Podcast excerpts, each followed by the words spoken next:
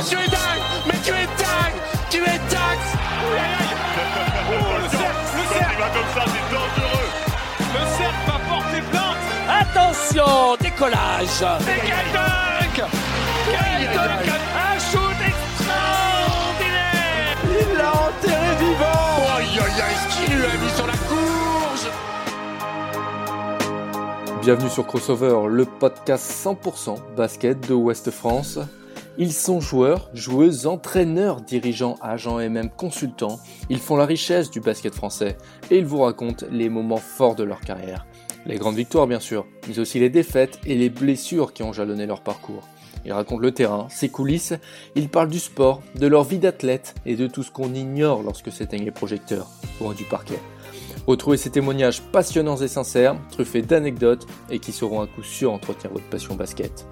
27e épisode avec Kevin Séraphin. Il a été champion de France, il a connu la NBA, l'équipe de France et le top niveau européen avec Barcelone, mais à 30 ans, il a été contraint de raccrocher les baskets, la faute à des genoux devenus trop douloureux. Aujourd'hui, il va mieux, beaucoup mieux, et en exclusivité pour Crossover, il a annoncé son souhait de revenir à la compétition. À bientôt 32 ans, Kevin Séraphin n'a visiblement pas dit son dernier mot.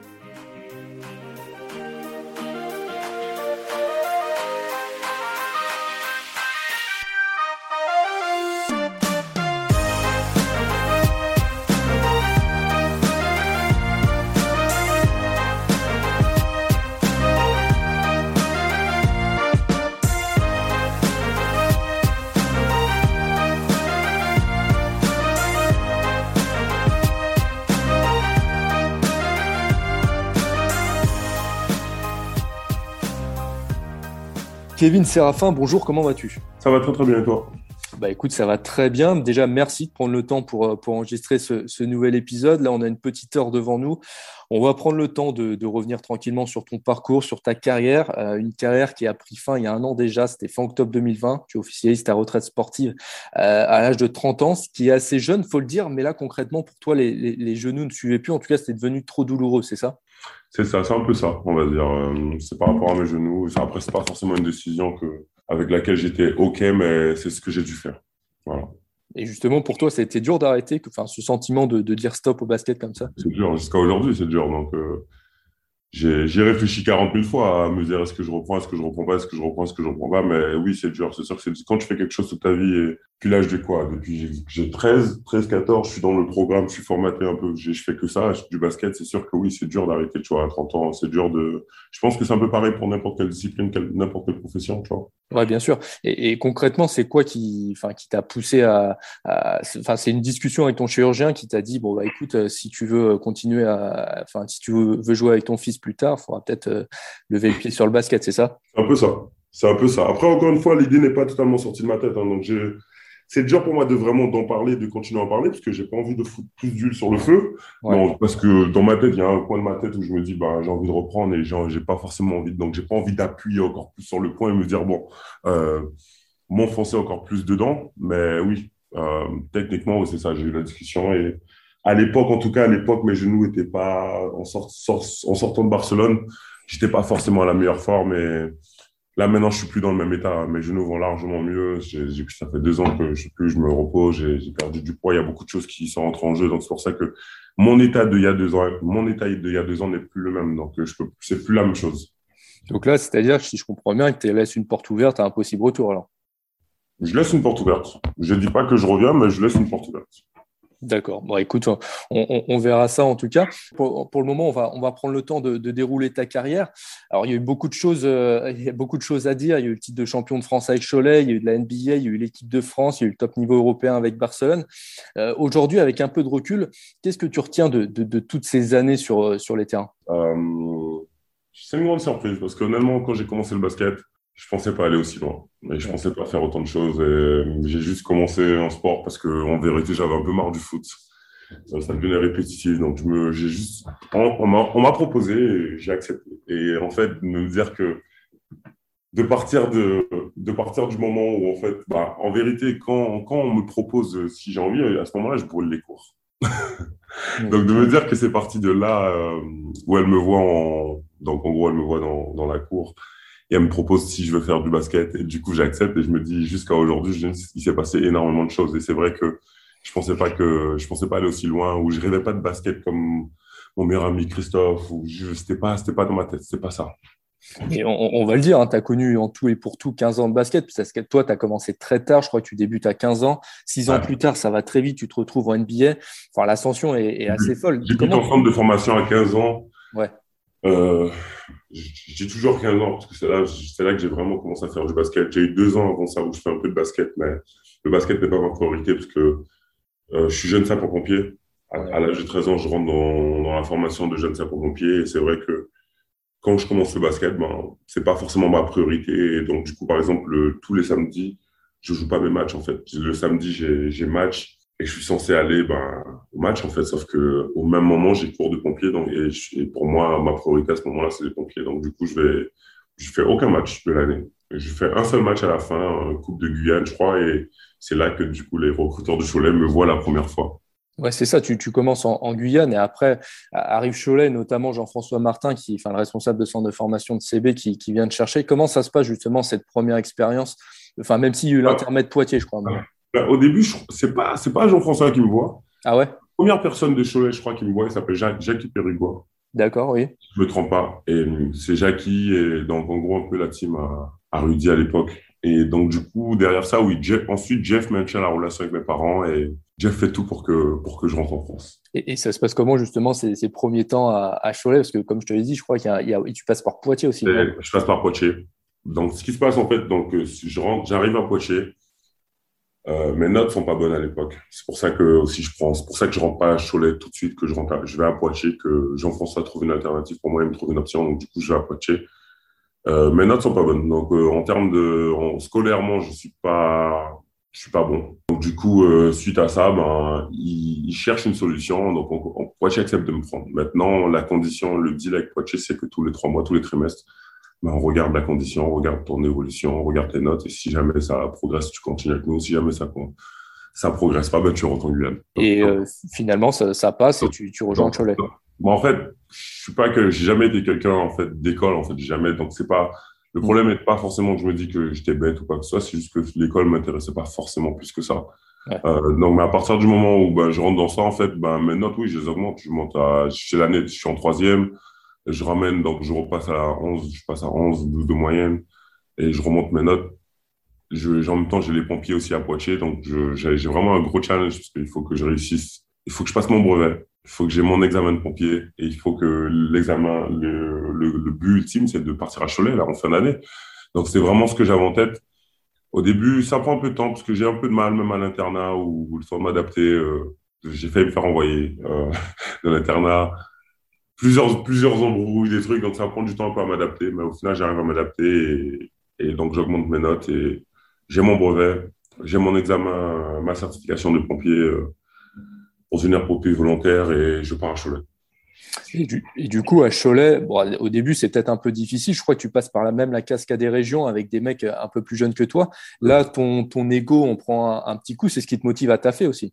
Ah, ben, la première année, oui, la première année, j'arrive. Et donc, le coach qui est Mathieu Moussorian, et ben, je joue pas. Euh, au début, bon, après, en vérité, j'étais pas Aujourd'hui, quand je regarde du recul, j'étais pas forcément non plus. Euh, si j'étais coach à sa place, j'aurais sûrement fait pareil. Hein. J'étais pas, c'était difficile. J'étais pas, j'avais pas les qualités. Je comprenais pas forcément le jeu. Euh, j'avais que deux ans, trois ans de basket. Donc, faut et tout en sachant que j'avais vraiment un an structuré à, Poitiers et deux ans où je jouais beaucoup sur les playgrounds en Guyane où j'étais dans un, je m'étais inscrit dans un club, j'avais arrêté.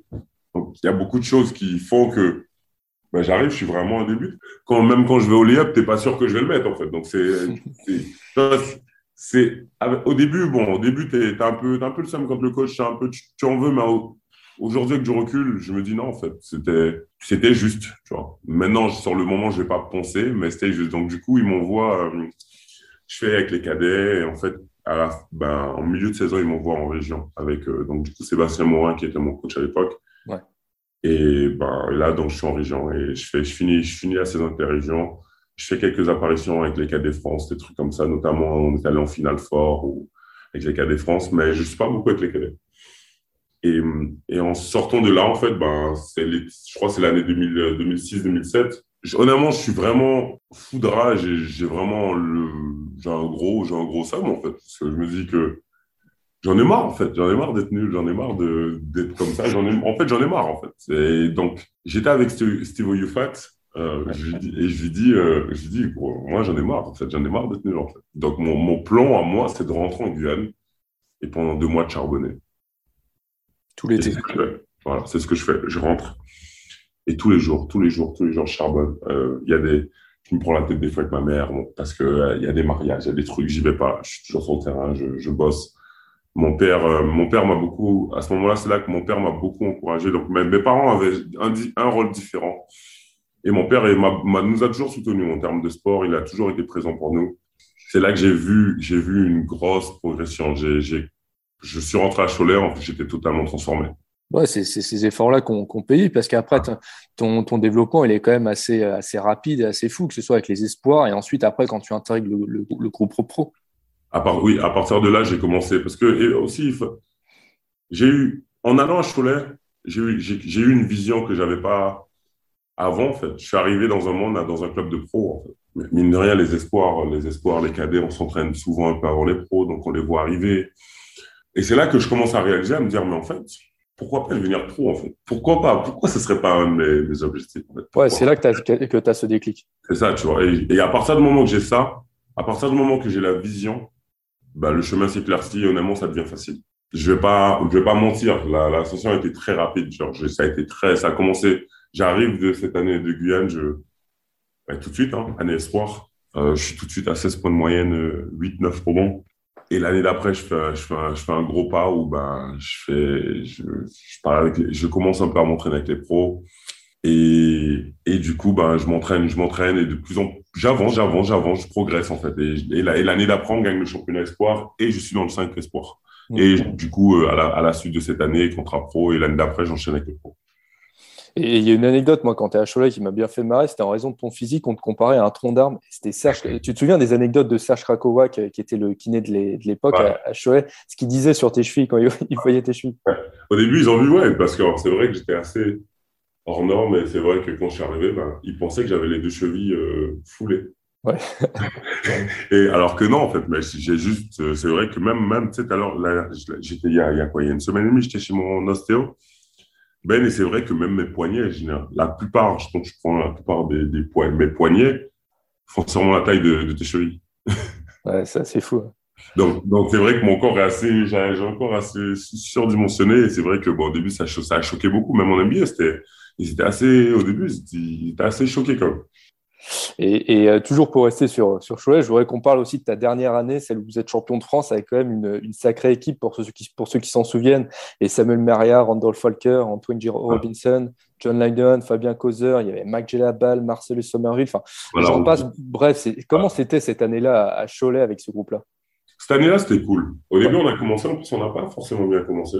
Moi, c'était une année assez particulière pour moi, parce que je savais qu'à la fin de l'année, je, je, voulais me présenter à la draft. Euh, J'aurais pu me présenter l'année d'avant, parce que j'avais fait le Nike Summit. Euh, j'avais fait le Nike Summit euh, l'année d'avant, et en fait, on m'avait proposé ben, de, de m'inscrire à la draft. Donc, techniquement, j'aurais pu m'inscrire à la draft avec Nando et Roderick. D'accord. Avec Bouna, on prend la décision, on se dit, bon, moi, sur... Bouna Ndiaye, qui est ton agent Oui avec Bouna, on, on, se pose et il me dit, mais en fait, c'est vrai que c'est un peu tôt quand même. Je, t'as pas encore joué, t'as même pas encore joué en pro, tu peux pas juste te faire rester et partir. Allez, à, à la différence de, de, Nando et Rodrigue qui prouvent déjà en pro qui, qui sont des joueurs majeurs en fait. Mm.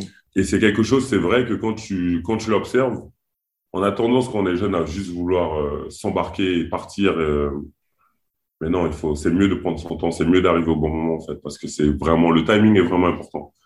Et donc, du coup, cette année, on est, donc, du coup, je reste là, je reste cette année et, bah, c'est une année spéciale parce que au début, euh, ça commence moyen, puis on commence à vraiment forger le truc, le groupe commence à monter au fur et à mesure. Et on se rend toujours pas compte. Je pense pas qu'on se rende compte qu'on est sur la route pour être champion de France, en fait. On est juste, ça monte. C'est une alchimie, une qui monte, c'est quelque chose qui monte, une équipe qui est en train de se construire. Euh, on prend plaisir, les mecs on kiffe, on bouge ensemble, on, boit, on bouge, on fait, on fait différentes activités, on fait. Et, et c'est vrai que bah, à la fin, il y a, y a, un titre de champion de France. euh, bah, tu te dis que waouh, comment c'est arrivé, quand ça arrive, tu te dis bon, c'est vraiment, tu t'es, es, content, t'as as vraiment fait quelque chose de ouf. C'est pas tout le monde qui peut être champion de France, c'est le premier titre de champion de France de Cholet. Hmm. Euh, donc on est forcément dans l'histoire. Il y a beaucoup de choses qui, qui viennent avec cette année. Donc cette année était vraiment particulière.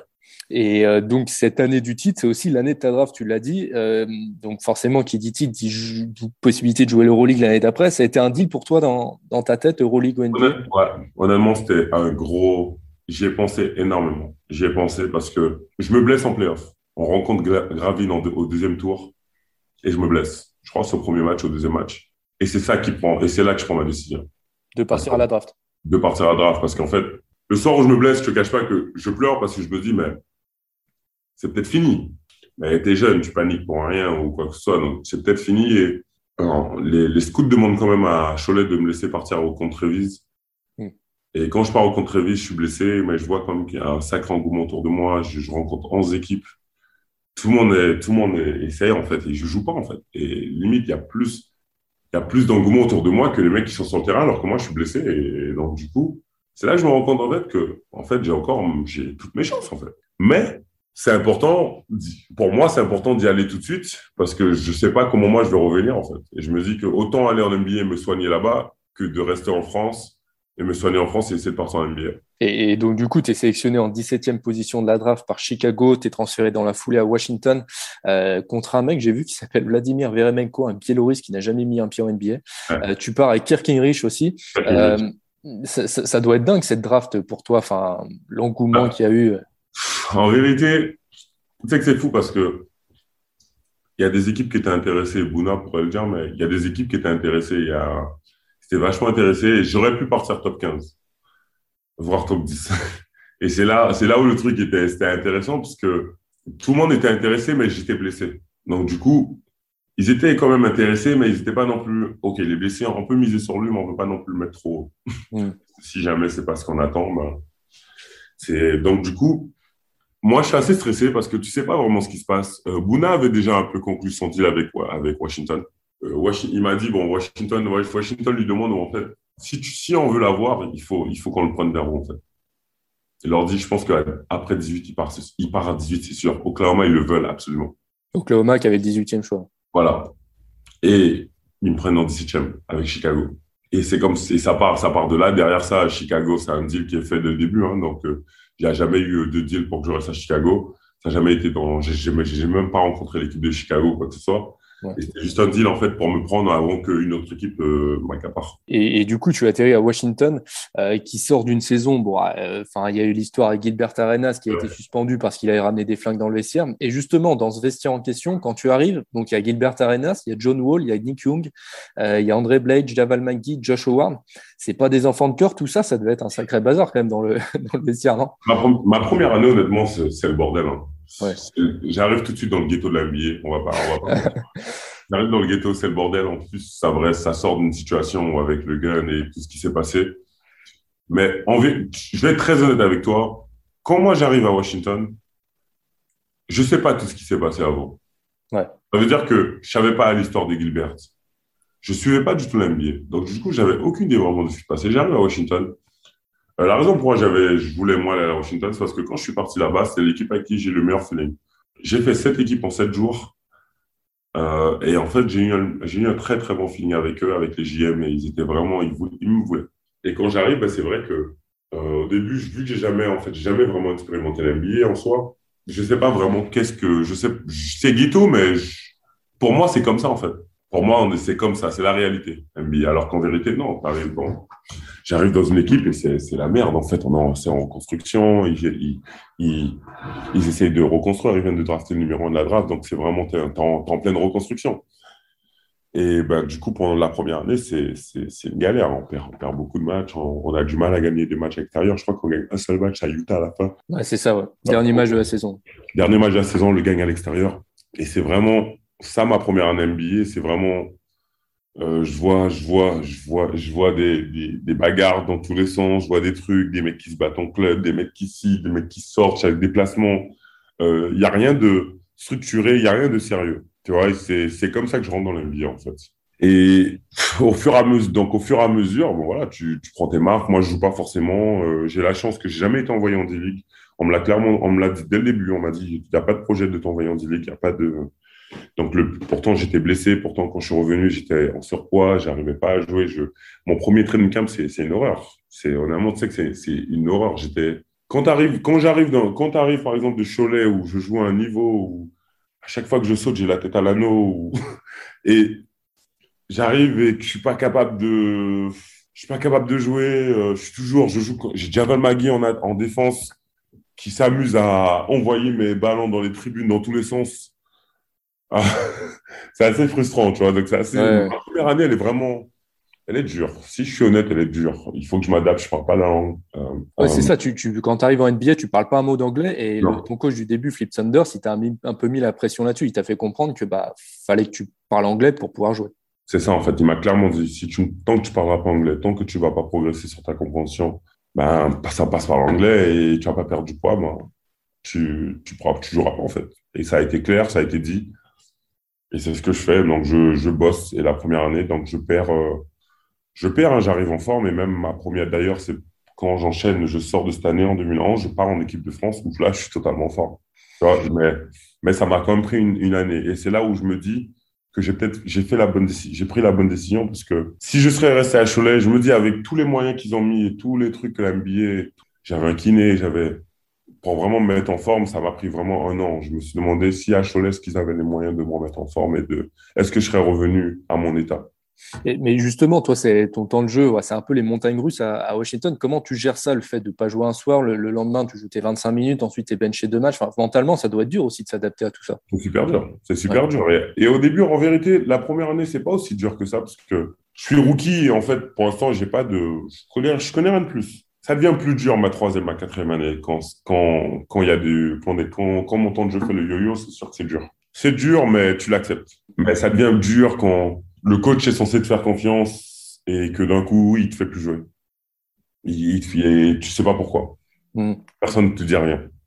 Personne te communique. Personne vient te voir et te dit, ouais, si, euh, je bosse, euh, je reviens le soir, je bosse. Il y a des soirs, je vais, je pars de la salle à 23h minuit, et je bosse. Un jour, je demande à, je demande à un mec, un jour, je demande, il y a un mec euh, du staff, je lui dis, ben, est-ce qu'il sait pourquoi je veux pas? Il me dit, il me dit que je bosse pas assez.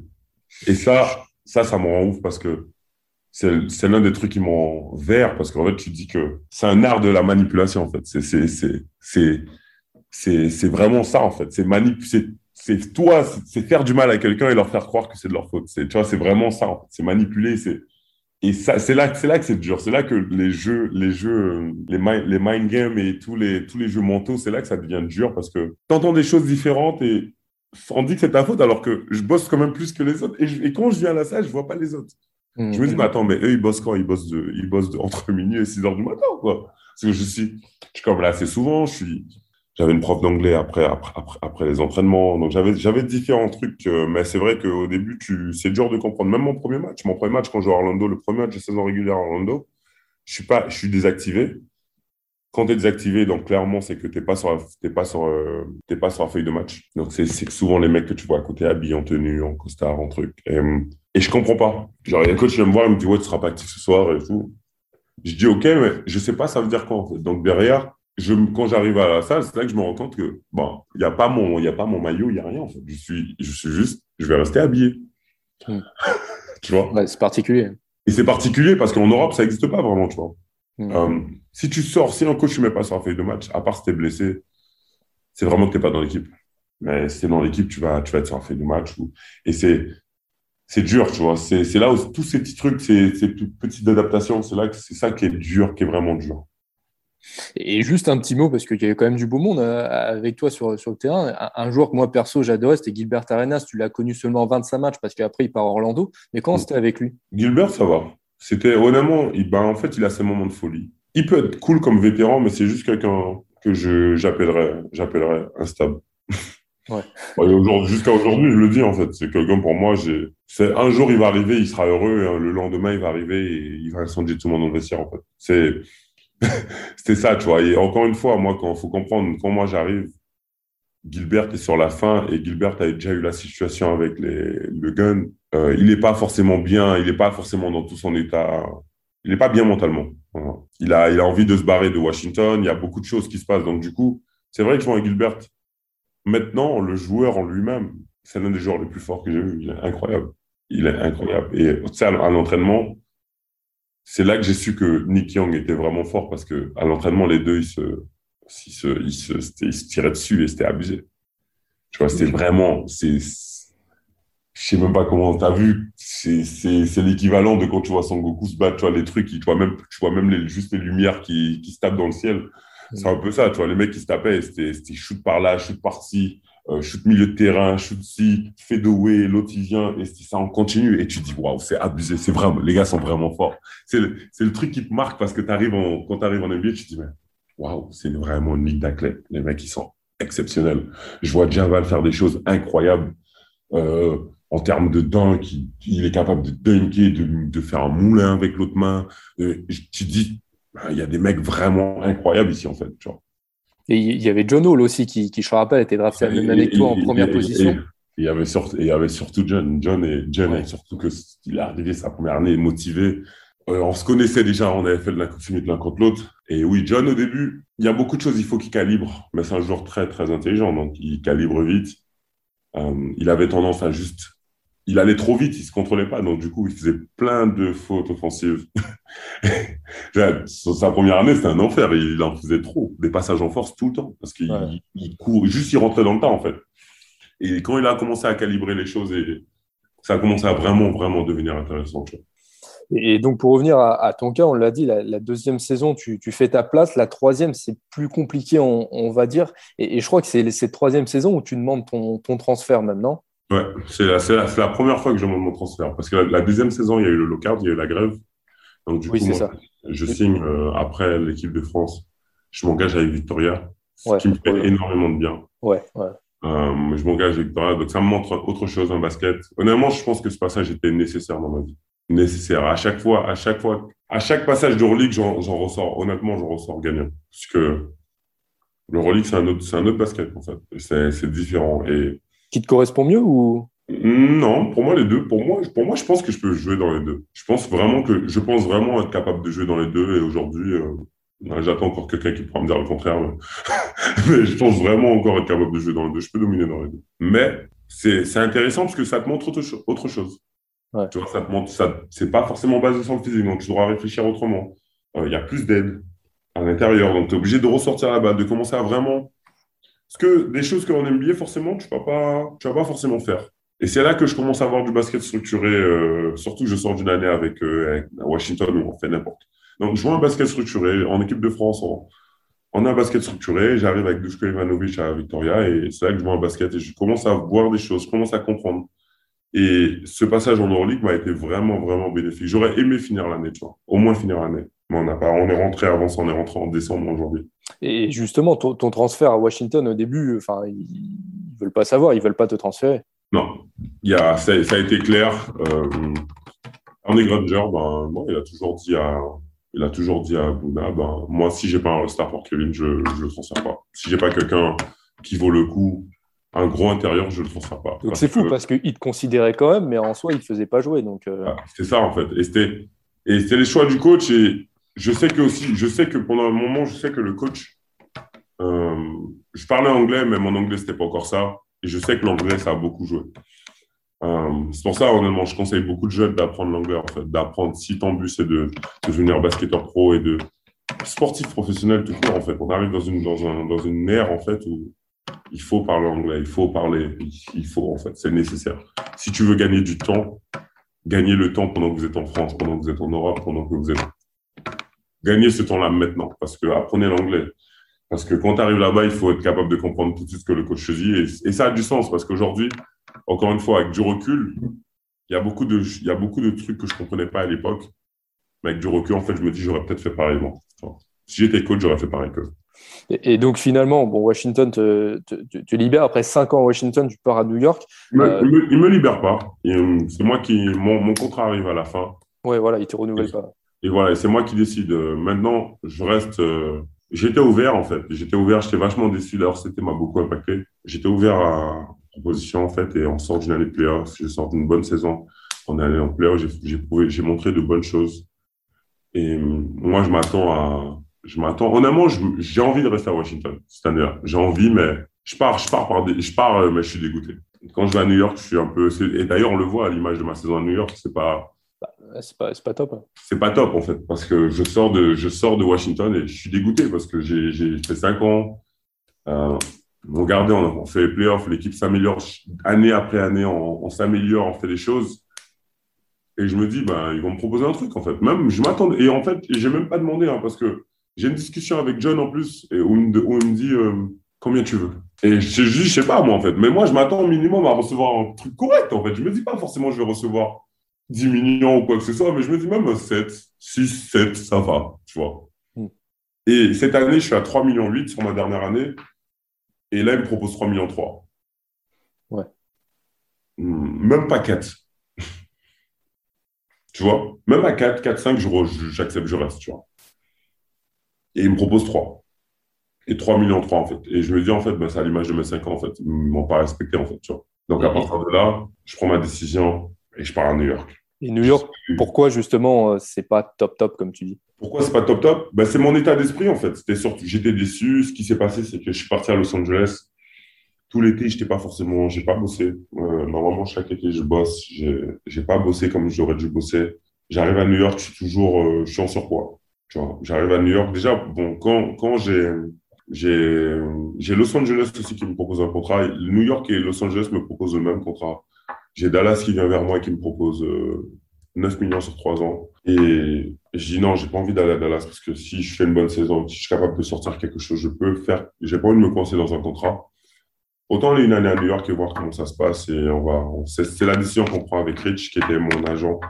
Oui, parce qu'il faut le dire, tu avais changé d'agent, euh, quitté Bouna pour aller avec Rich Paul, l'agent de LeBron James à l'époque. Bah, j'ai quitté Bouna pour euh, voilà, j'ai quitté Bouna pour des raisons pour des raisons qu'on a entre nous, tu vois. J'ai pas forcément besoin de on, avait, donc j'ai, eu, on a eu une discussion, je me rappelle, à Vapiano à Chinatown, à Washington. Et derrière ça, je le quitte pas pour aller avec Rich Paul, je le quitte parce que moi, voilà, je suis pas forcément satisfait et donc je suis pas heureux. Donc du coup, je lui dis et je pars. Et ce qui se passe, c'est que lorsque je quitte, encore une fois, lorsque je quitte Bonnage, je me rends compte que waouh, le marché, il est vachement chaud sur moi, en fait. Tous les agents me contactent, tout le monde du. Et Rich, Rich était en train, il y avait un projet et LeBron a aussi aidé. LeBron a beaucoup aidé parce que je vais à Miami. Ensuite, il y a LeBron qui vient me check, qui me dit Gros, écoute, j'aime beaucoup ton jeu, gros.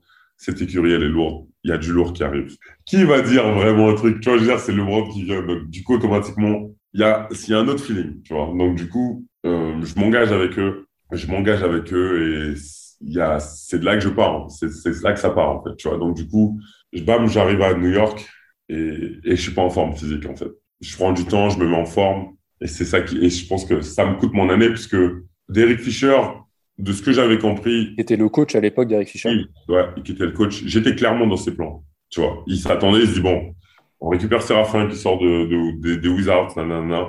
Tu vois, c'est un joueur capable d'avoir une, une, breakout season, genre une saison où il peut exploser, tu vois. Et quand j'arrive, je suis pas en forme, donc du coup, euh, je réponds pas aux attentes. C'est clairement ma faute et je réponds pas aux attentes et du coup, euh, je galère à trouver un peu ma place. Je galère, je me bats avec Cal Queen. Euh, il y a Lou Hamilton et il y a que Robin, Lopez. Il a sa place déjà assurée. Et je me bats en fait avec ces deux-là derrière, alors qu'en vérité, sans leur manquer de respect, si je suis en forme, il n'y a pas photo. Et quand j'arrive à, je suis à, New York, je suis, je suis à quoi? Je suis à peut-être 130, 135, 136 kilos. Euh, je suis pas en forme du tout. Et, mais je, je joue comme les yeux dans les yeux avec eux, en fait, tu vois. Et en dehors du. Enfin, New York, c'est aussi le Madison Square Garden. Jouer ces matchs à domicile au Madison, ça doit être spécial aussi.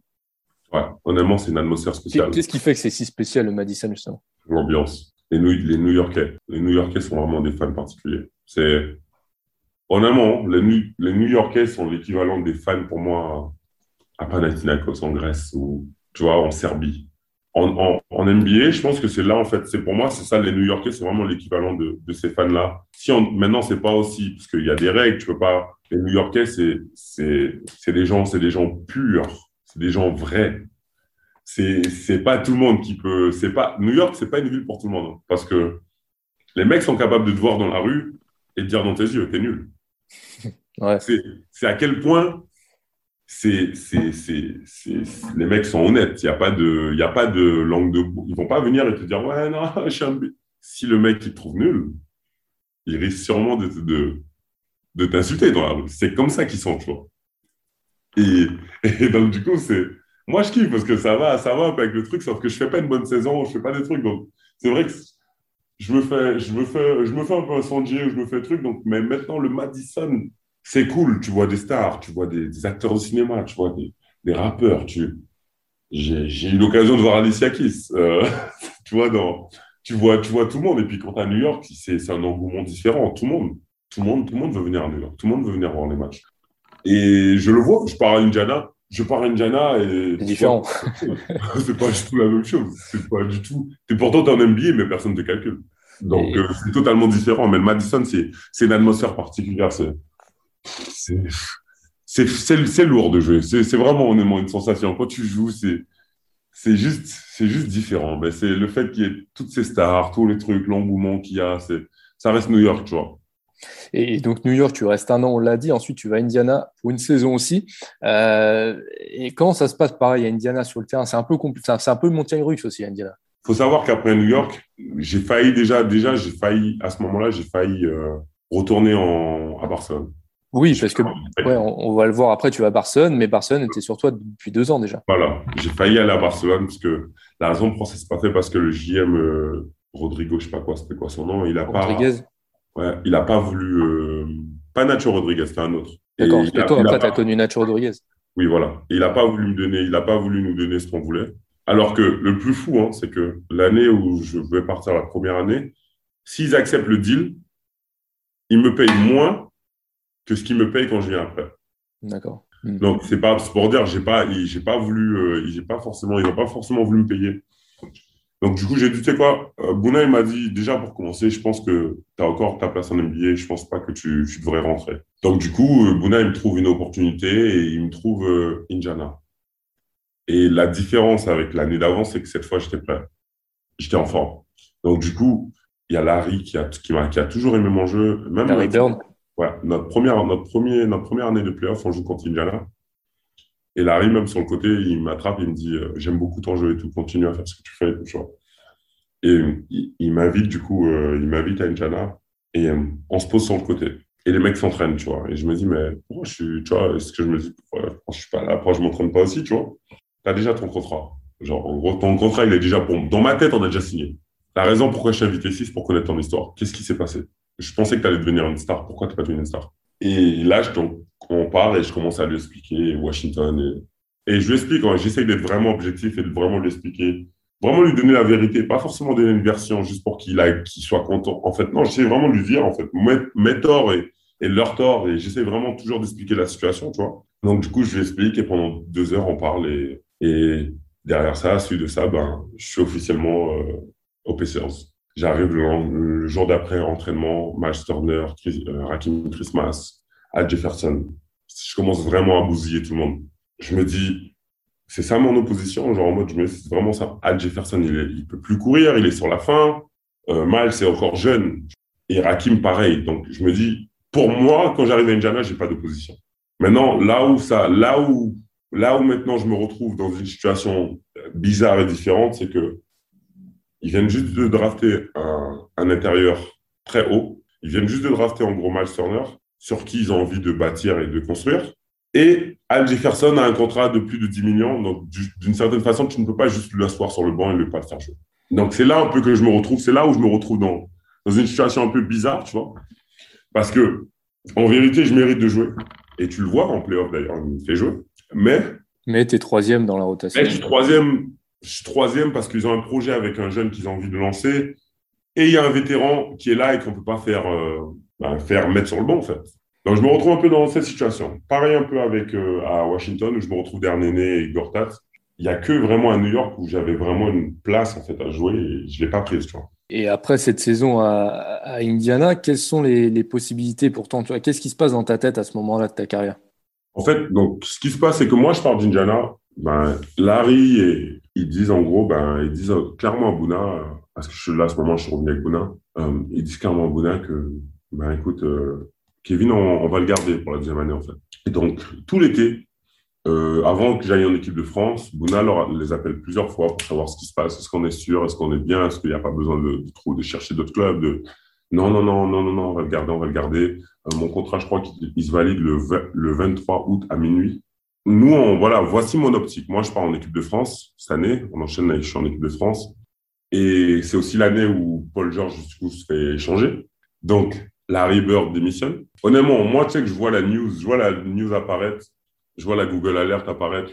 Euh, j'ai mis une Google Alert sur l'épaisseur, des trucs, et je vois marqué que la Bird démissionne. Donc là, tu te dis, c'est un peu fini pour toi. Je me dis pas ça, mais je me dis. Ça sent je, le, je, le, vois venir où je me dis, ça sent pas bon. Tu vois. Je sais pas vraiment ce qui va se passer, mais je me dis, ça sent pas bon. Tu vois. Et derrière ça, il n'y a rien qui se passe au début. Et ben, le 23 août, avant minuit, ils nous appellent pour nous dire en gros qu'ils vont, couper mon contrat et qu'ils ne vont pas me garder pour la deuxième année. Je, je, suis à Pau. Le jour où ça arrive, on est à Pau avec l'équipe de France et je suis fou de rage. Parce qu'en fait, j'ai l'impression que ma, j'ai l'impression qu'en continu, je me suis toujours retrouvé au mauvais endroit, au mauvais moment. Tu vois. Hmm. Genre, j'ai pas eu l'impression, à chaque fois qu'on m'a donné mon opportunité, à chaque fois qu'on m'a donné ma chance, qu'on m'a mis sur un terrain et qu'on m'a laissé jouer, à Washington, j'enchaînais, j'enchaînais les pertes. À chaque fois qu'on m'a donné ma chance, je jouais. Tu vois, c'est pour ça, parfois, quand, quand je vois les gens dire des trucs ouais, en mode Ah, si, ça, ça, je me dis, ça m'énerve, mais en soi, que, qu'est-ce que tu peux dire? Mais c'est mon, c'est mon opinion, c'est je me dis, je, me suis toujours retrouvé, j'ai l'impression, au mauvais endroit, au mauvais moment. Tu vois. Hmm. Et comme par hasard, hein, l'année où je pars de Washington, tout le monde est blessé à Washington. Autoporteur, il joue 5. Cortade se blesse. Néné. Moi, j'étais là, ça s'est jamais passé. Je leur souhaite pas de se blesser. Mais je me dis, waouh, une fois que je pars à New York, maintenant je suis dans une situation de merde. Du coup, tu vois, je vois, je vois, je vois cette situation. Et, et pour cela, je me dis à chaque fois, je me retrouve, j'ai l'impression de me retrouver au, mauvais endroit, tu au mauvais moment, en fait, tu vois. Je me dis, même ma carrière, je commence à, dans une autre équipe, je me fais drafter autre part. ou même, je me fais drafter en deuxième tour. Hein. J'ai deux ans de contrat et à la fin de mes deux ans, je suis en, en 2013, je suis free agent. Ma vie est totalement différente. Parce que quand je sors en 2013, je, je taffe, tu vois. J'ai une vraie coach et je me dis c'est totalement différent. Donc, pour revenir à l'histoire où on en était, euh, j'étais à, je suis à Pau et là, je vois en gros, il, Bouna m'appelle pour m'annoncer en gros qu'ils vont pas me garder, quoi que ce soit. Et une fois de plus, en fait, je me dis, mais en fait, euh, là, comme par hasard, je suis censé rester.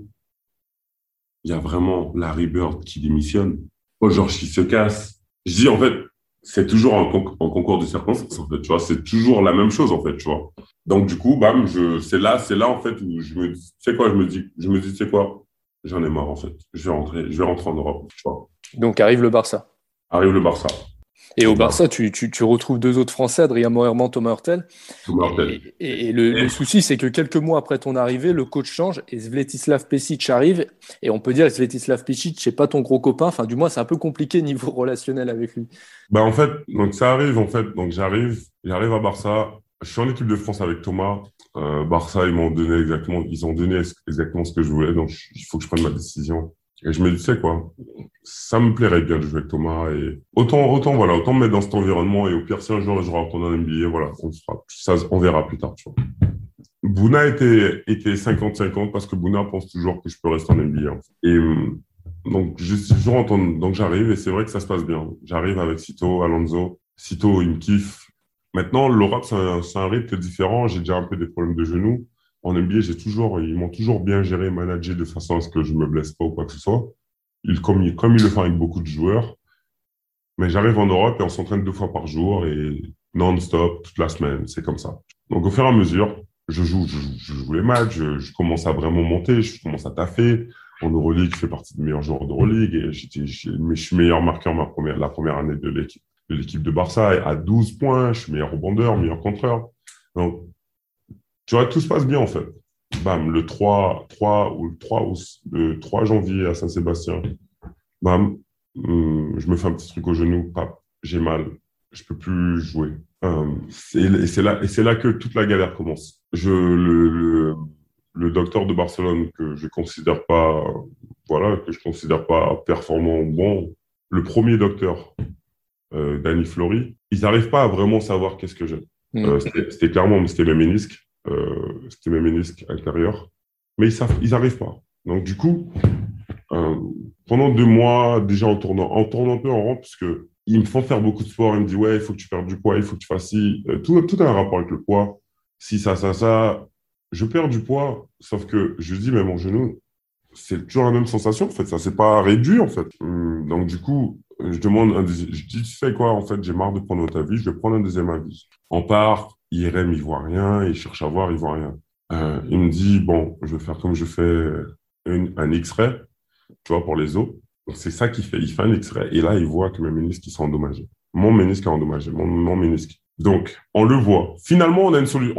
On, finalement, on arrive à savoir ce qui se passe, en fait. Et, et le pire dans tout ça, c'est que Barça voulait m'opérer alors qu'il pense, parce qu'il pensait que c'était un, truc de cartilage, alors que ça avait rien à voir.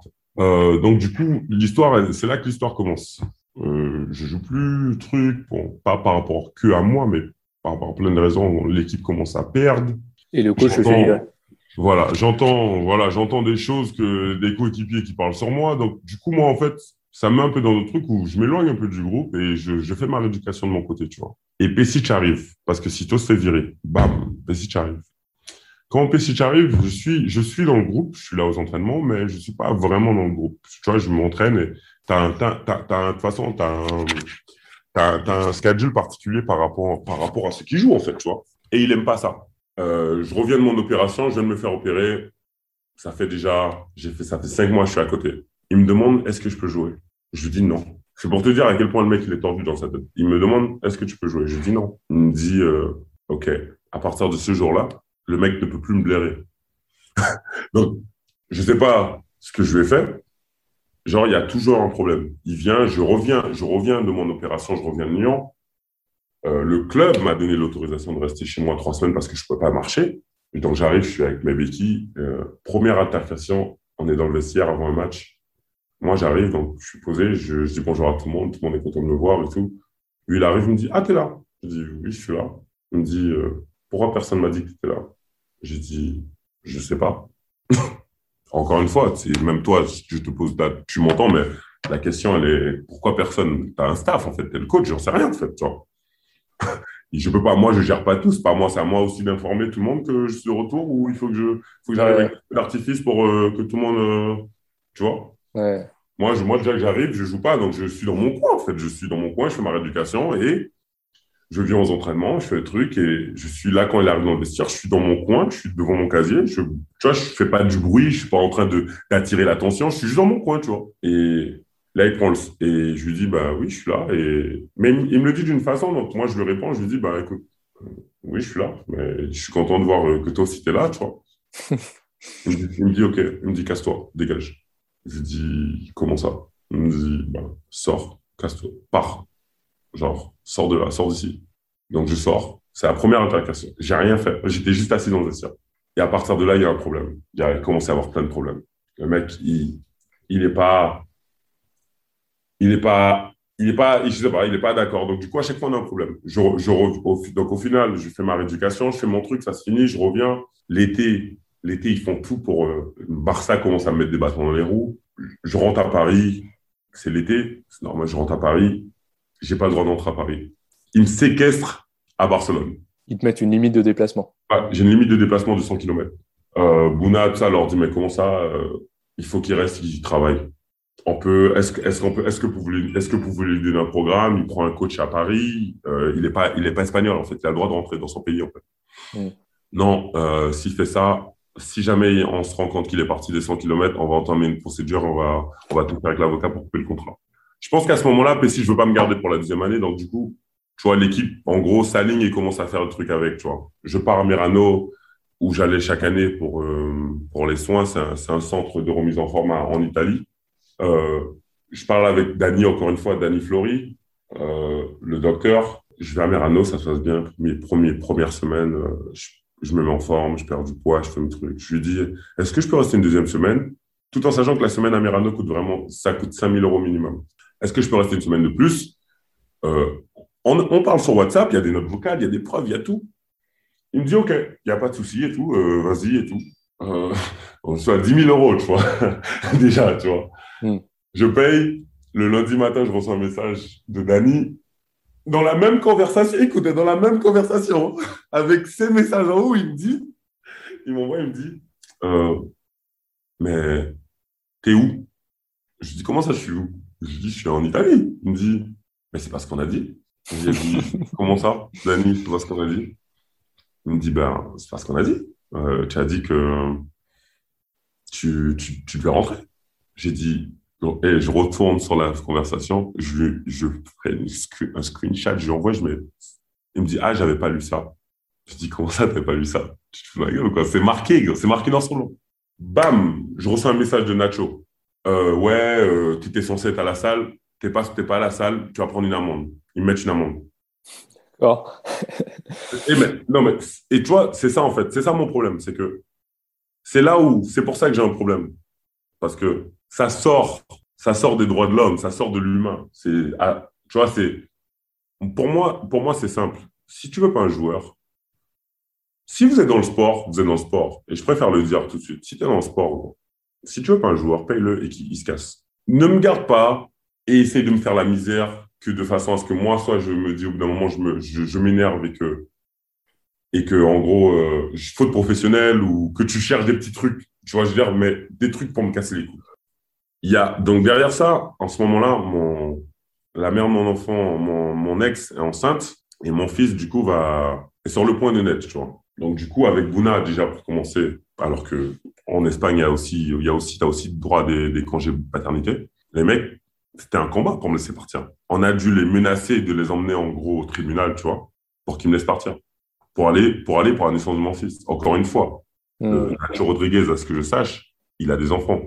Pesic a des enfants. Encore une fois, j'aurais aimé savoir si on les avait mis dans cette situation, comment, comment, il, aurait, comment il aurait géré. Et c'est à ce moment-là que c'est là que j'ai commencé à vouloir soulever tout le monde à Barça. Donc derrière ça, il me laisse partir. Laisse partir du coup à Miami. Le, mon fils, le Doudé, était genre le jour, le jour était le 9 juillet, c'est le, jour qu'il est né. Euh, on est à l'hôpital et à 3 heures du mat ou à 4 heures du mat, je reçois un email de Nacho Rodriguez. Je vois l'email, je vois l'email, je suis avec elle, je suis avec mon ex et, tu sais c'est quoi le pire, c'est que Nacho Rodriguez m'a demandé c'est quoi le, le, jour où il est censé. Tu vois, j'ai dit, dit, j'ai dit 9 juillet, normalement. Ils ont dit le 9 juillet. Il m'a envoyé un email le jour de la naissance de mon fils, donc peut-être deux heures avant que mon fils naisse, euh, ou trois heures avant, pour me dire euh, que je devais rentrer, euh, de pas oublier que je devais rentrer dans une semaine et, de, et que j'aurais dû être, et que je devrais être à un certain point quand je rentre. Et là, honnêtement, tu sais que je suis à l'hôpital et honnêtement, je suis, je suis pas dévasté, mais je suis en mode, je suis vraiment je suis au bout de ma vie. Je me dis, mais c'est incroyable ce qui se passe. Qu'est-ce que j'ai fait pour me retrouver dans cette situation? Encore une fois, si tu ne veux pas, laisse-moi partir, payez-moi. C'est Barça, vous avez l'argent. C'est pas comme si vous l'avez pas. Tu vois, c'est pas comme si vous êtes un petit club et que vous cherchez à gratter de l'argent. Vous l'avez. Même un deal, tu donnes la moitié, tu trouves un, tu vois, tu trouves un truc et tu payes en fait, et, tu me laisses partir.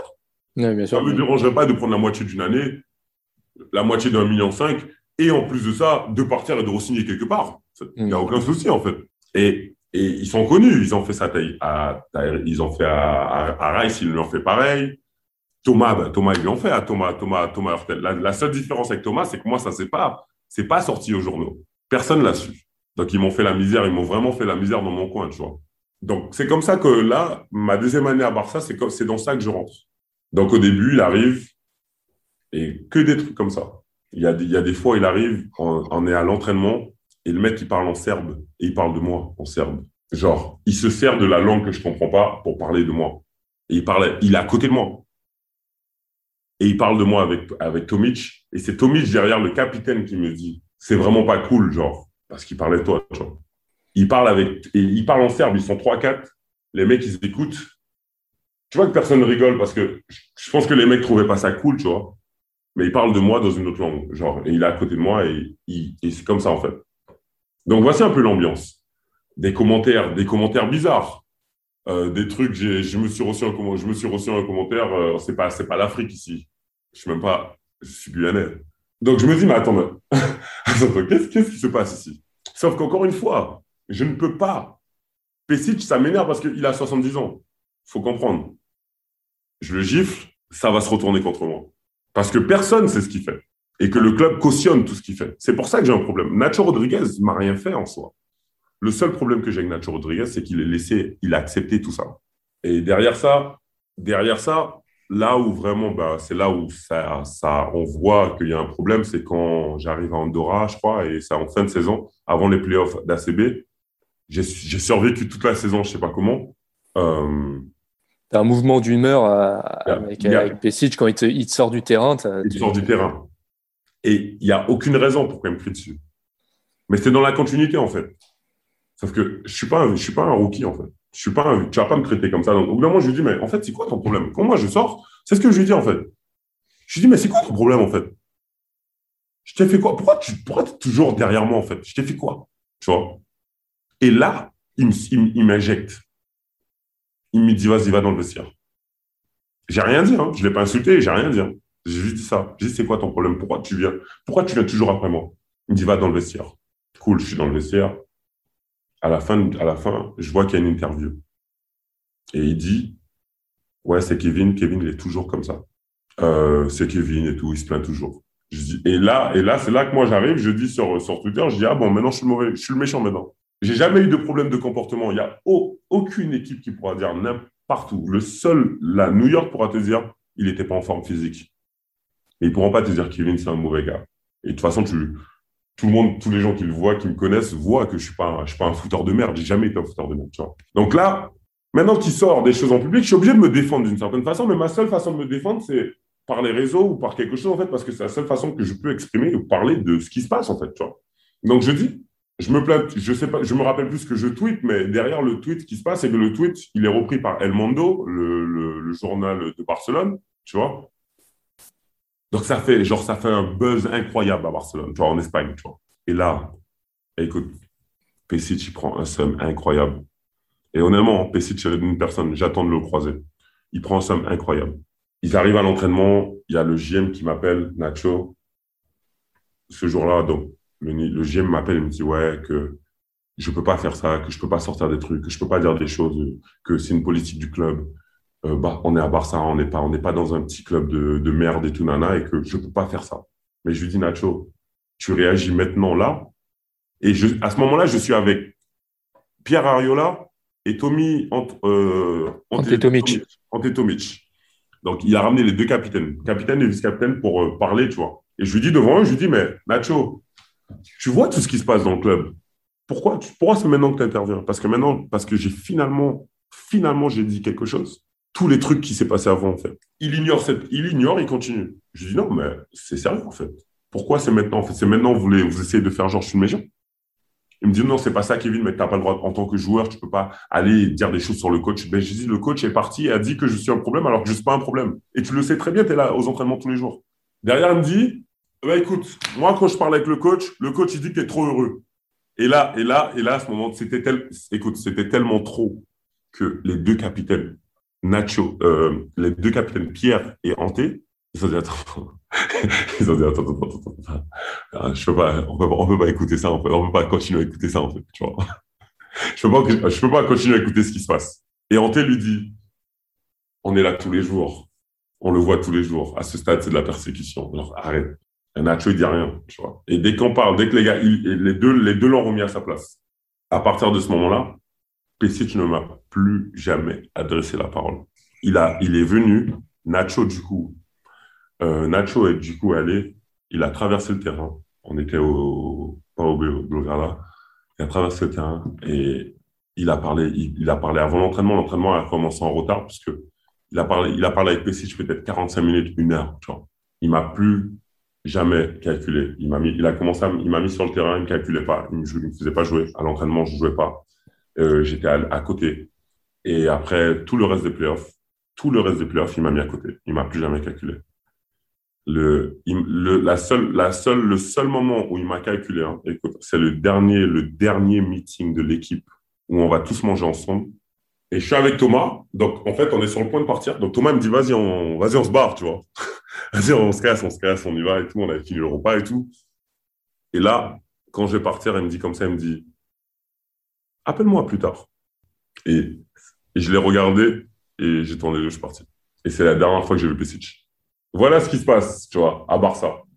Et derrière ça, je sors, quand je sors de Barça, mon genou, mon autre genou, genre, genre euh, mon autre genou, donc du coup, j'ai mentalement, je suis pas bien, physiquement, je suis pas bien, genre tout mon corps, genre honnêtement, j'ai, je, je, regrette peut-être, je te dis honnêtement, je regrette clairement d'avoir signé à Barça. Genre, il n'y a pas de, et je sais même pas, c'est même pas ça, c'est clairement, je regrette, j'aurais peut-être la deuxième année, j'aurais, je regrette d'avoir fait ma deuxième année, j'aurais peut-être dû tout faire pour sortir de là, tu vois. Et c'est comme ça que ça se passe. Donc derrière ça, j'enchaîne et tu connais la suite, mes genoux, mes trucs, et derrière ça, je vas-y, et retraite.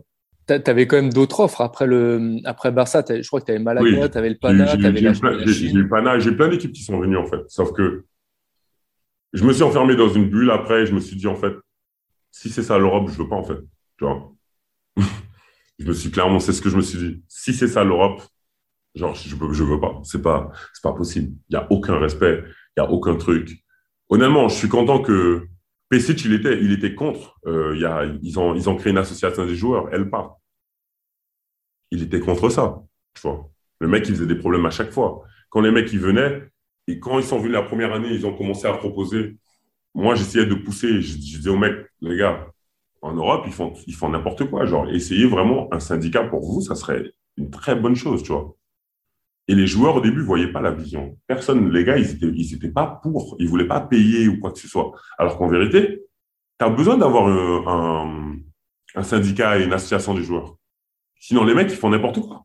Tu vois Et c'est tout en. Et du coup, moi, je poussais. Et Pesic, il a fait le somme contre moi parce que je faisais ça. Mais je dis, mais le mec, je dis, mais en fait, c'est quoi ton, tu vois, c'est quoi ton problème, en fait? Et du coup, voilà. Donc, je suis parti sur ça. Et derrière, la suite, euh, j'ai fait un an sans jouer parce que mes genoux, je me suis opéré. Et à la suite de ça, ben, j'ai arrêté. Donc, c'est un peu, un peu pourquoi tout à l'heure, quand tu me demandes si j'ai si envie forcément de. J'ai envie de reprendre le basket parce que j'ai pas envie de rester sur ça. Tu vois? Et que maintenant, tu sais que tu peux reprendre aussi. Mais d'un côté, hein. Et, que tu sais que tu peux reprendre, que tes genoux vont mieux. Et... Voilà, et que mes genoux vont mieux et que je sais que je peux reprendre. Mais maintenant, c'est ça en fait. Et que je vais être très clair. Et je lâche, honnêtement, ton, ton podcast, j'envoie clairement un message. Hein.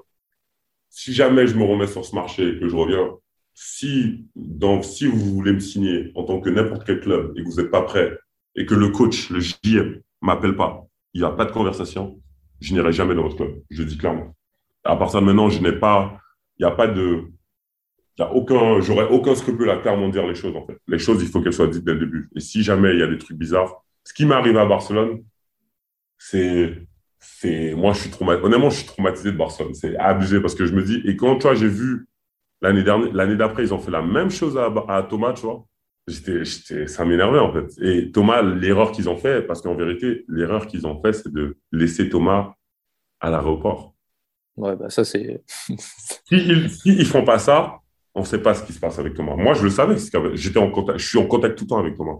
Je savais que dès le début, euh, il, faisait, il, faisait déjà la misère au début. Quand le nouveau coach est arrivé, il y avait un problème. Déjà, il a signé Calates. Moi, l'été, je lui ai dit, pourquoi signer Calates Pourquoi? Pourquoi tu ramènes Calates alors que tu as déjà Thomas? Tu ramènes donc le, le meilleur passeur de l'Euroleague et le deuxième ou troisième. Et pourquoi? Et on a vu ce qui s'est passé, ça a suivi, tu vois. Et, et Barça, c'est une équipe, ils sont, c'est pas, c'est pas correct, c'est shady, tu vois, ce qu'ils font. Genre, c'est pas, c'est pour ça, en fait, pour moi. C'est pour ça que maintenant, malgré le fait que j'ai joué à Barça, Real, pour moi, c'est une meilleure équipe, c'est une meilleure organisation. De tous les clubs, tous les mecs à qui tu parles et qui sont Real, les mecs sont prêts à donner leur vie pour jouer là-bas, ils sont prêts à truc. Tous les mecs qui sont à Barça, c'est des pontins. C'est les mecs, et en plus de ça, la plupart de l'équipe, à part Thomas et les, deux capitaines, personne n'a jamais rien fait. Tout le monde subit. Tout le monde, honnêtement, les mecs, ils vont juste. Tu sais, mon expérience en Europe, je me suis, en Euroleague, je me suis vraiment dit, en tout cas à Barça, je me suis vraiment dit, waouh, c'est vraiment ça parce que les mecs sont pas, c'est pas une équipe. Les mecs en NBA, j'ai eu John, John, John s'est battu pour moi, genre. Paul Pierce s'est battu pour moi, genre. Tu vois, tous les mecs allaient et demandaient au coach, essayer de. En Europe, tout le monde essaye de prendre son chèque, personne essaie, tout le monde ferme sa bouche. Euh, on est au Barça, on a une chance d'être au Barça, mais honnêtement, moi, je trouve pas ça. J'ai aucun respect pour ça, tu vois. C'est pour ça qu'il y en a beaucoup, je le dis tout le temps, il y en a beaucoup des basketteurs, c'est des faux. Et c'est pour ça que je me mélange pas à tout le monde parce que c'est des faux. Et quand j'étais dans la mer, j'ai vraiment vu que j'étais vraiment tout seul. À part quelques mecs qui m'ont aidé, qui étaient pour moi et qui ont, qui ont toujours été là. Qui, mais sinon, le reste, non. C'est, ils m'ont laissé clairement dans mon trou, ils m'ont clairement laissé me faire lapider. Et cette volonté-là de, de, de, revenir, euh, tu as, envie de jouer, parce que tu as, des propositions, c'est, euh, tu as envie de jouer à retrouver l'Euroleague, à quel niveau? Hmm, Encore une fois, hein, je pense que même aujourd'hui, je pense que Kevin Serafin en forme, je peux jouer à n'importe quel niveau. Je pourrais retourner à NBA si je j'en suis sûr. Après, ce sera je le vois, je m'entraîne. Quand je m'entraîne, je le vois. Je vois, je connais mon niveau. J'essaie d'être très honnête avec moi-même. Je suis pas, je suis quelqu'un, j'essaie pas, je me mens pas. C'est aussi pour ça que je progresse vite parce que je me mens pas. Je suis honnête avec moi. Si je suis nul, je suis nul. Si je suis nul dans ça, je suis nul dans ça. Quand ma main gauche était pas bonne, ma main gauche est pas bonne. Donc, je travaille dessus. Tu vois? Et, et quand je bosse, quand je joue, quand je mets sensations, mais je sais, je pourrais rejoindre n'importe quel niveau. C'est juste une question de, de, bah, en fait, de voilà, me mettre, finir de me mettre en forme, euh, volonté ou mais en vérité. C'est ça, en fait, me dire, est-ce qu'il faudrait, il faudrait que j'ai un projet intéressant. Mais, mais là, au moment où on parle, tu es prêt. C'est-à-dire qu'au moment où on parle, si un club te dit, euh, Kevin. Euh, non, je suis, mais maintenant, maintenant, comparé à il y a un an, oui, je suis là, je suis, je suis largement en forme. J'ai fait le K54 cet été. Ouais, j'ai vu. Mais, mais du coup, tu serais peut-être plus pour la saison prochaine, non? S'il y a un truc, pourquoi pas, je sais pas. Ouais. Pourquoi pas. Ok. Clairement. Bon, bah écoute, on va, on va suivre ça. Euh, Kevin, juste pour revenir un petit peu sur, sur ta carrière, il y a une chose dont on n'a pas parlé, c'est l'équipe de France, parce que tu as quand même 47 sélections sous le maillot bleu. Euh, déjà, ça a commencé avec les Espoirs, où tu es vice-champion d'Europe en 2009, et ensuite, tu, tu, tu bah, d'ailleurs, dans cette compétition, tu figures dans le 5 idéal de la compétition. Et ensuite, tu vas connaître l'Euro 2011 avec les A. Euh, la fameuse médaille d'argent. Euh, mm. alors pendant longtemps, euh, on disait que c'était la meilleure équipe de France avec les Parker, Dio, De Colo, Batum. Tu avais Joachim Noah cette année-là. Tu as fait partie de ce groupe. Comment c'était de l'intérieur cette compète C'était grave cool. C'était ma première compète. Moi, j'arrive de base. Bon, j'arrive, je suis censé être sparkling partner. Hein. Je suis pas censé rester dans l'équipe. je suis jeune encore. Je suis un rookie en NBA. Et ben, Vincent m'appelle pour me dire que, pour me demander, ben, pas vraiment me demander. Moi, je dis, bon, écoute, je t'invite dans, dans le camp, en fait. Il faudrait que tu viennes et voir est-ce que ça t'intéresse? Je dis oui et que on se parle une partenaire, par contre, et voilà. Donc, j'ai dit, OK, j'ai accepté le, défi. Mais je ne vais pas mentir, quand Vincent me dit ça, il me dit Spark de partenaire, mais encore une fois, on est, on est des compétiteurs. Tu vois, moi, ça. Et c'est honnêtement, c'est peut-être la meilleure chose qu'il ait fait pour moi de me dire ça parce que ça m'a motivé de ouf je, ça m'a motivé de ouf. Je, j'allais tous les jours à Georgetown, je faisais des pick-up games, je, je me mettais tous les matins, je m'entraînais. Euh, je jouais à Georgetown, il y avait de la compétition, on avait Kevin Durant qui jouait, des Marcus Cousins, John Wall, il y avait plein de monde qui venait jouer. Donc du coup, il y avait une compétition incroyable et je jouais tout le temps. Et, et je me suis préparé pour cette équipe de France. Et quand j'arrive, ben, je reste dans le groupe et sous demande des cadres, tu vois, sous hmm. demande des cadres de, de Tony, Boris, euh, Nico, Je crois, ils ont tous demandé à ce que je reste. Et, donc, du coup, euh, je reste. Et c'est comme ça que ma première année, euh, ma première année en équipe de France, oui, je suis dans le groupe. Maintenant, je, ne joue pas beaucoup, mais je suis dans le groupe et honnêtement, j'étais content d'être dans le groupe. C'était tout ce qui m'apportait. Et, du coup, il y, a, cette médaille d'argent qui est qualificative directement pour, pour les JO l'année suivante, une autre aventure dont tu fais partie, les JO de Londres en 2012. Pareil, comment tu as vécu cette expérience enfin, Le village olympique, l'ambiance JO, ça doit être incroyable, ça. C'était, c'est ma meilleure, c'est ma, ma meilleure, euh, c'est mon meilleur souvenir en tant qu'athlète, en tant qu'athlète de niveau, c'est les JO. La, la cérémonie d'ouverture, c'est, magique. Honnêtement, c'est, c'est des moments que je souhaite à tout le monde, en fait. C'est des moments que je souhaite, honnêtement, je souhaite à tout le monde d'être dans, d'être dans cette ambiance, dans cette atmosphère lorsque tous les meilleurs athlètes au monde présents dans cet endroit et que tu sais que le monde entier te regarde et que tu avances, je trouve c'est cool, tu vois, c'est, c'est ouf, c'est, ça, dure longtemps, tu vois, parce que avant que ça commence la marche, on est, on, part, on est loin, hein, on part du village et on marche jusqu'au stade, tu vois?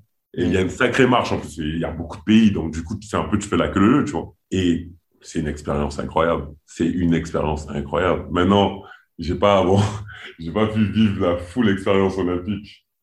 Euh, la full expérience olympique parce qu'on n'a pas, on était vachement concentrés. Donc, du coup, on avait un couvre-feu. Tony, Tony, Boris, nous mettaient un couvre-feu, tu vois. Donc, du coup, on devait rentrer assez tôt. Euh, peut-être après les entraînements, on avait peut-être une heure, une heure à gratter dehors et après on rentrait tous et on était, on essayait.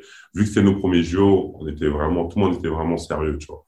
Mais en tout cas, l'expérience dans le village, c'était, c'était impressionnant. Même, même que ça, la cafétéria, t'as, as un McDo, t'avais un McDo euh, gratuit. T'as une cafétéria avec toutes les bouffes au monde. Genre, honnêtement, le village olympique, c'est, c'est unique. C'est unique. C'est unique d'être dans ce moment-là. Tu peux, tu peux, tu peux marcher dans le village et croiser n'importe quelle star, en fait. Il y a, tu vois, il y a la reine Elisabeth qui était passée au village. Euh, il y a Ozenbosch, j'ai eu l'occasion, j'ai eu Ozenbosch, il y a plein de monde, en fait. C'est assez dingue. Et, et l'année d'après, en 2013, c'est là que ça se froisse un petit peu avec l'équipe de France. Tu ne viens pas en sélection parce que bah, aussi Washington te mettait un peu la pression. Ça avait été mal vu à l'époque. Euh, comment, tu as, comment tu, toi, tu as géré ça sur le, sur le moment? Parce qu'il faut le dire, hein, tu t'étais fait complètement incendier sur les réseaux sociaux. Enfin, tu en as pris plein la tronche euh, à ce moment-là. je suis devenu clairement l'ennemi numéro un. Clairement, je la cible. J'ai dû, moi, j'ai dû, j'ai dû enlever, j'ai dû enlever genre Twitter, je l'ai enlevé de mon téléphone, j'ai enlevé plein de choses. Parce que cet été-là, je pouvais pas, je pouvais rien faire, en fait. Tu vois, je pouvais rien faire. Et j'étais, j'étais, je me suis un peu retrouvé, voilà, je me suis un peu retrouvé pris dans le truc parce qu'en vérité, Washington, euh, oui, je, je, prends, je, prends la, je prends la décision de ne pas y aller. Et au moment où je prends la décision, pour moi, en fait, je me dis pas que je suis aussi important que ça en équipe de France. C'est plus le fait de, de, dire non à l'équipe de France, c'est symbolique. Et voilà. voilà mais, mais, pour moi, je me dis pas que je suis aussi important que ça en équipe de France. En fait, j'ai pas. Tu vois, comparé à, par, par, rapport à certains mecs qui pensent être euh, incontournables, ou je me dis pas forcément, Kev, t'es es une nécessité dans cette équipe. Tu vois. Hmm. Et donc, du coup, je me dis pas que. Je pensais pas que quand j'allais pas y aller, ben, il se passerait ça en fait. Sauf que c'est la première fois que je me suis rendu compte à quel point les gens peuvent avoir de la haine ou peuvent être méchants. Tu vois, je me suis dit, waouh, c'est fou de. Tu peux passer de jeunes prodiges à que tout le monde kiffe, tout le monde voit, oh mon Dieu, il a trop de potentiel, c'est abusé, il est trop fort. Tu vois, ah, tu te fais cracher dessus et tu le vois, hein, ça, ça arrive tout le temps. Mbappé, je l'ai vu, j'ai vu, ça arrive à Mbappé. Tu vois, avec son euro, ces trucs, je ne sais pas à son niveau, mais quand j'ai vu, moi, à mon échelle, c'est l'équipe de France de basket, je me suis dit quand même, quand j'ai vu ce qui lui arrivait, j'ai dit, ah ouais, tu peux être, tu peux être à la Coupe du Monde le, héros de la France et ouais. truc après te faire totalement incendier. Et moi, on m'a clairement, moi, c'était ça, en fait, j'étais clairement une cible et j'ai pas trouvé ça juste parce que j'ai vu plein de joueurs après ça refuser l'équipe de France et ils n'ont pas eu le même sort que moi. Ils n'ont pas eu le même. Tu vois, je veux dire, c'est vrai que moi, je me suis vraiment, vraiment fait incendier. Ah, rien. Je postais une photo, je postais une photo, je postais un truc sur les réseaux.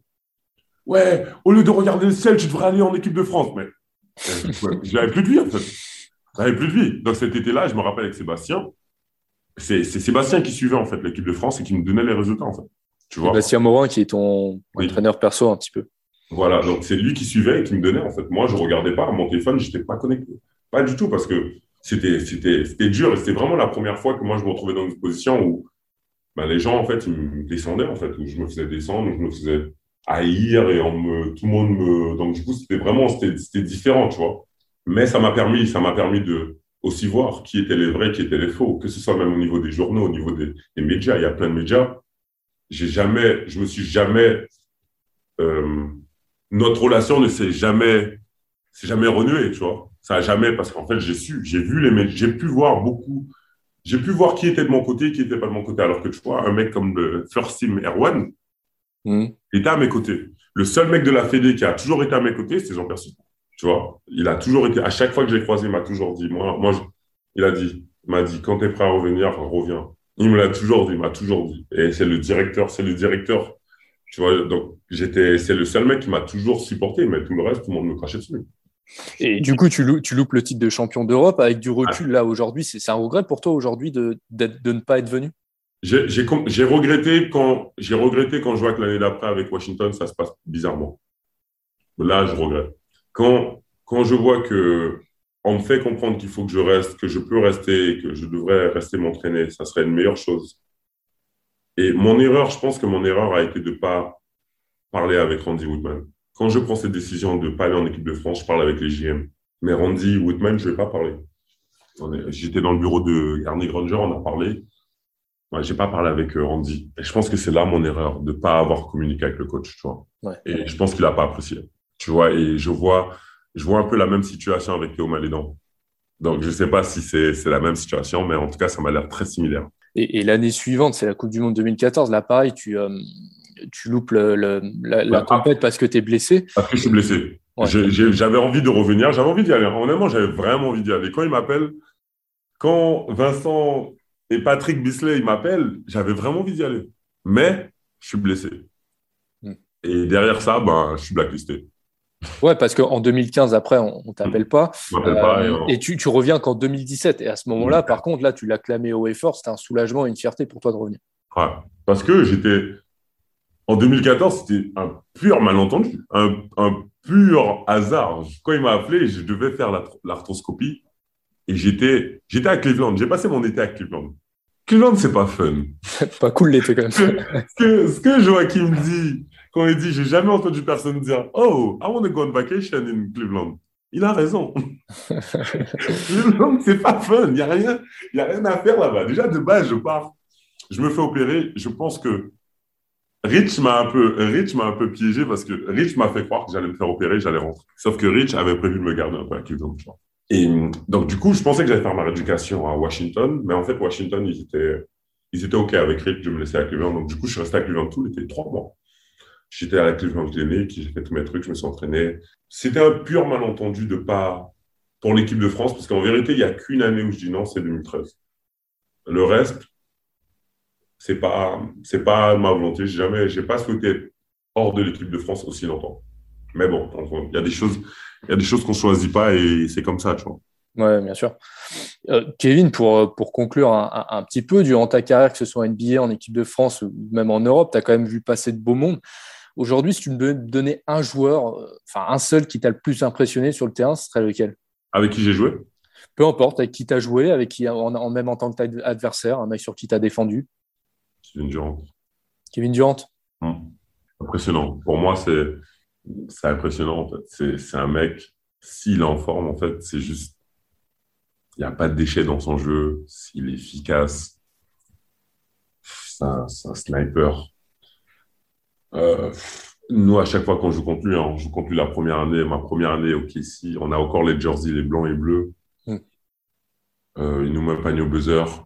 Je crois qu'à chaque fois que je conduis, il est à 30 points de moyenne. Hein. tout le monde, je crois. ouais, j'ai jamais vu, jamais vu qu'il faire un, un, match en 30 contre nous. Et c'est impressionnant parce que j'ai l'impression que c'est une machine, en fait. J'ai l'impression que c'est un mec qui a été créé en laboratoire. C'est ce que moi je pense. Hein. Pendant longtemps, pendant longtemps, euh, Rodrigue, Rodrigue et moi, on l'appelait Jésus. c'est comme ça que. Mais nous, on l'appelait comme ça. Pour moi, c'était une forme de réincarnation de Dieu sur Terre dans le basket. Je dis, mais le mec, c'est incroyable, en fait. Et en fait, je sais qu'il y a des gens qui ne seront pas d'accord avec ce que je dis, ou... mais honnêtement, il faut le voir. En fait, il faut le voir, il faut réaliser. Faut à la télé, c'est, je le vois. L'NBA, honnêtement, j'en ai conscience parce que je, je connais l'NBA. Mais à la télé, ça n'a pas le même impact. Et le mec, quand tu le vois, honnêtement, quand tu le vois, c'est, moi, c'est, c'est, ouf. En fait, je, c'est ouf. C'est, c'est même pas, et c'est un mec c'est un mec super cool. C'est un mec que j'ai, j'ai eu l'occasion de croiser plusieurs fois, que ce soit en soirée. Euh, je l'ai croisé quand il est venu à Paris quand il est venu à Paris, tu vois, il est automatiquement, il est venu vers moi. À chaque fois, il est toujours, à chaque fois que je l'ai croisé, il est toujours venu vers moi. Et il m'a dit bonjour et tout. Et j'ai toujours trouvé ça cool, tu vois. Ouais. Kevin Durand, donc. Euh, bon, Kevin, euh, on arrive déjà au terme de, cet épisode. Euh, on va continuer de suivre un petit peu tous tes projets, éventuellement te, voir revenir sur un terrain de basket un jour. Aujourd'hui, tu as 31 ans, bientôt 32. Qu'est-ce qu'on peut te souhaiter pour, pour la suite, si ce n'est trouver un club? Le meilleur. Honnêtement, il y a des choses. Après, tu vois, j'ai pas, j'ai pas tendance à me plaindre, j'ai pas tendance à me. Maintenant, non, le meilleur, c'est tout, en fait. Il y a pas de. Il y a des choses, tu sais, il y a des situations dans lesquelles je me suis retrouvé. il y a des décisions, voilà. Il y a des décisions que j'ai prises, comme en 2013, où, OK, je prends, je prends 50% de la décision, tu vois. New York, je prends pas vraiment, je, me retrouve dans un truc, encore une fois, je subis quelque chose. Ouais, euh, Barcelone, c'est pareil. Euh, Indiana, je me retrouve parce que Larry, il part. Tu vois Donc je me dis, c'est juste le meilleur et en fait, voilà, c'est maintenant de la chance. Ce facteur chance que j'ai pas, j'ai pas tout le temps eu. Et donc voilà, après maintenant, c'est juste le meilleur, mais c'était le meilleur. Et puis voilà, je vais continuer. Et puis j'espère, voilà, j'espère honnêtement, c'est vraiment l'un de mes J'espère pouvoir retourner sur un terrain. Maintenant, on verra en fonction des circonstances et comment ça va se passer. Mais en tout cas, dans ma tête, j'espère. On verra. Bah écoute, en tout cas, c'est tout ce qu'on te souhaite. Encore merci, Kevin, d'avoir pris le temps de revenir sur, sur tout ton parcours. Je rappelle à nos auditeurs, si vous avez aimé l'épisode, n'hésitez pas à partager sur, sur les réseaux sociaux, à mettre 5 étoiles sur Apple Podcast. C'est ce qui permet au, au podcast de développer et de, de, se faire connaître au plus grand nombre. Kevin, en attendant de te voir sur un terrain, encore merci à toi et, et à bientôt. Ben merci. À plus, Léo.